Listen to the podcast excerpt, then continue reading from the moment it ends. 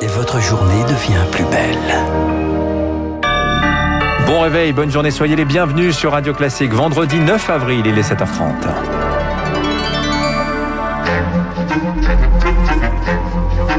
7h30, 9h, la matinale de Radio Classique avec Dimitri Pavlenko. Et on commence ce journal avec un retour en arrière. Il y a un an, un consortium d'industriels produisait 10 000 respirateurs en 50 jours pour faire face à la première vague. Mobilisation symbole d'espoir dans un pays confiné. Des usines qui fabriquaient des voitures ou du matériel électrique se convertissent pour venir en aide aux soignants.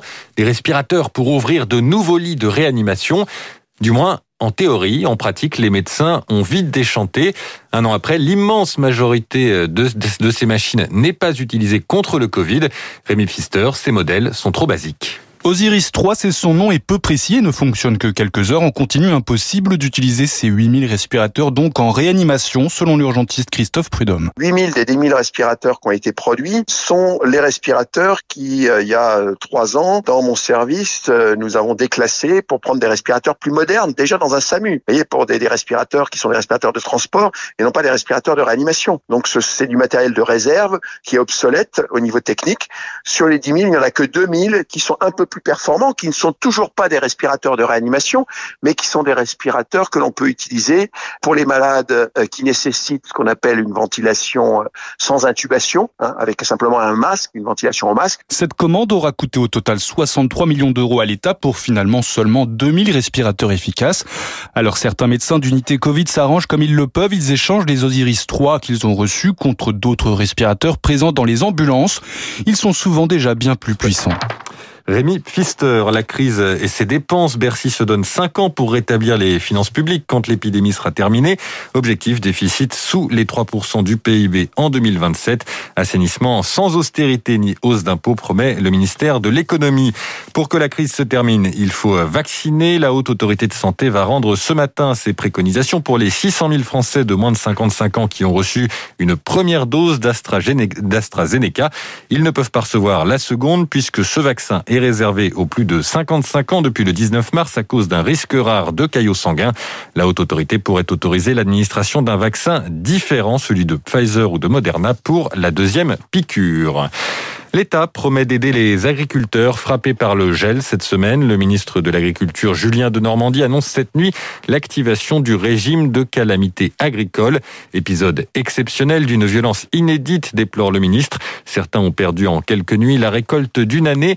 Résultat, les professionnels préviennent que pêche, nectarines, abricots vont être rares sur les étals cette année. Récolte de raisins très faible chez les vignerons.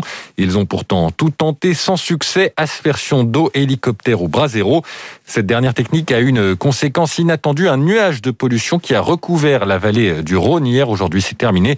Géraldine Guillot est chargée de la prévision pour l'association de surveillance de la qualité de l'air dans la région Atmo Auvergne-Rhône-Alpes. C'est un phénomène qui est assez spectaculaire. On voit bien qu'on a au-dessus de nos têtes un nuage noirâtre, pas très agréable, doublé d'une odeur de brûlé en fait. Hein. C'est un phénomène qu'on a déjà observé les années antérieures, mais il a été d'une particulière intensité cette année parce que les gelées ont été intenses. Du coup, les moyens déployés ont été importants. C'est des feux donc à, l'air libre. Ça peut être de la paraffine, des ballots de paille, ça peut être d'autres combustibles comme de l'essence. C'est une pollution aux particules fines effectivement qui ont vu leur niveau euh, s'élever assez fortement euh, jusque milieu de matinée à peu près. Donc c'est un épisode court mais intense. Recueilli par Baptiste Gabory, on reparlera des vignerons avec Alexis Karklins dans quelques minutes dans les spécialistes. Camouflet également pour le gouvernement, Augustin. Les députés ont définitivement adopté hier une proposition de loi pour protéger et promouvoir les langues régionales. L'exécutif était opposé à ce texte. Il permet deux nouveautés majeures. D'une part, l'instauration de l'enseignement immersif, c'est-à-dire effectué en grande partie dans une autre langue que le français. De l'autre, il prévoit le financement par les communes d'écoles privées quand le public ne propose pas ces langues régionales. Camille Schmitt, c'est une victoire pour tous ceux qui défendent leur langue. Chez Payot, à la maison, on ne parle qu'en basque, une règle que ce quadragénaire revendique fièrement. Moi, le basque, ça restera ma langue, toujours. C'est la langue euh, avec laquelle j'ai appris à parler, avec euh, laquelle euh, j'ai échangé pour la première fois avec les membres de ma famille. Et puis, c'est toute ma culture. Mais une langue régionale, ça n'est pas seulement une question de tradition. Ninoc habite à Quimper, elle a fait toute sa scolarité en breton et pour elle, c'est bel et bien une langue vivante. C'est une langue qui est autour de moi. Enfin, j'habite dans le Finistère, donc euh, il y a quand même un certain nombre de personnes par ici qui parlent breton. C'est une langue que je vois tous les jours sur les panneaux routiers. C'est une langue que j'entends tous les jours. C'est euh, une langue qui, dans mon quotidien, est à égalité avec le français, euh, notamment. Environ 3 millions de Français parlent des langues régionales. La dernière génération à pouvoir encore sauver ces dialectes, selon Justin Vogel, président de l'Office pour la langue et les cultures d'Alsace. Le grand chant national va être un chant à plusieurs voix. Il faut des voix bretonnes, il faut des voix corses, il faut des voix alsaciennes si nous voulons que le chant national soit harmonieux. Le fait de mettre en valeur et d'apprendre à nos enfants à promouvoir et à faire vivre cette langue régionale, c'est finalement une fantastique richesse. Aujourd'hui, sur les 12 millions d'élèves en France, seulement 170 000 étudient une langue régionale. Mileshker, Camille Schmidt, ça veut dire merci en basque. En Irlande du Nord, à présent, nouvelle violence cette nuit malgré les appels au calme. La région connaît des heurts inédits depuis les accords de paix de 98. Affrontement entre républicains majoritairement catholiques qui veulent une réunification de l'île et unionistes largement protestants qui restent fidèles au Royaume-Uni.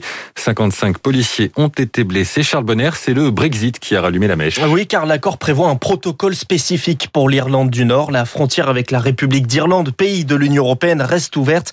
La province du Nord reste dans l'union douanière et le marché unique européen. Résultat, une frontière est rétablie entre l'Irlande du Nord et le reste de la Grande-Bretagne, c'est-à-dire au sein d'un même pays. C'est contraire à ce qu'avait dit Boris Johnson. Des contrôles douaniers sont menés dans les ports, les exportations soumises à des autorisations et en janvier, des étalages de supermarchés vides face aux difficultés pour remplir les formulaires. Colère donc des unionistes pourtant favorables au Brexit et manifestations violentes. Depuis 11 nuits, des affrontements avec la police. Certains manifestants jeunes, parfois en dessous de 15 ans, donc nés après la signature des accords de paix, souvent encouragés par des adultes et même manipulés par des milices paramilitaires unionistes. Des jets de pierre, des cocktails Molotov, des poubelles, des voitures incendiées, ainsi qu'un bus dont le chauffeur est sorti miraculeusement indemne. Charles Bonner, enfin un mot de football pour terminer le journal. Les Lyonnais ont dû aller jusqu'au tir au but pour se qualifier en quart de finale de la Coupe de France hier soir.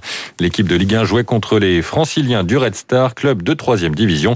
Score final, deux buts partout et 5 tirs à 4 pour l'OL. Merci Augustin Lefebvre. Il a 88 ans aujourd'hui. On lui souhaite un bon anniversaire. Jean-Paul Belmondo, né le 9 avril 1933. Allez, on s'en refait un petit, un petit extrait. L'As des As. Et Zola, il est verboten aussi? Ja, Zola, aussi verboten. Brecht, Verboten, Hemingway, verboten, verboten. Nein, das ist mein Kampf. Das ist mein Kampf. Juif vous êtes? Juif, vous avez l'air. Faut mettre l'adjectif à la fin, pas au début. Was? On dit pas juif vous avez l'air, mais vous avez l'air juif. Si je vous dis con vous avez l'air, c'est pas français. C'est juste, mais c'est pas français. Voilà, Belmondo, l'As des As, Gérard Horry, 82, inoubliable. 7h38, les spécialistes euh, dans un instant. Bernard Sanan.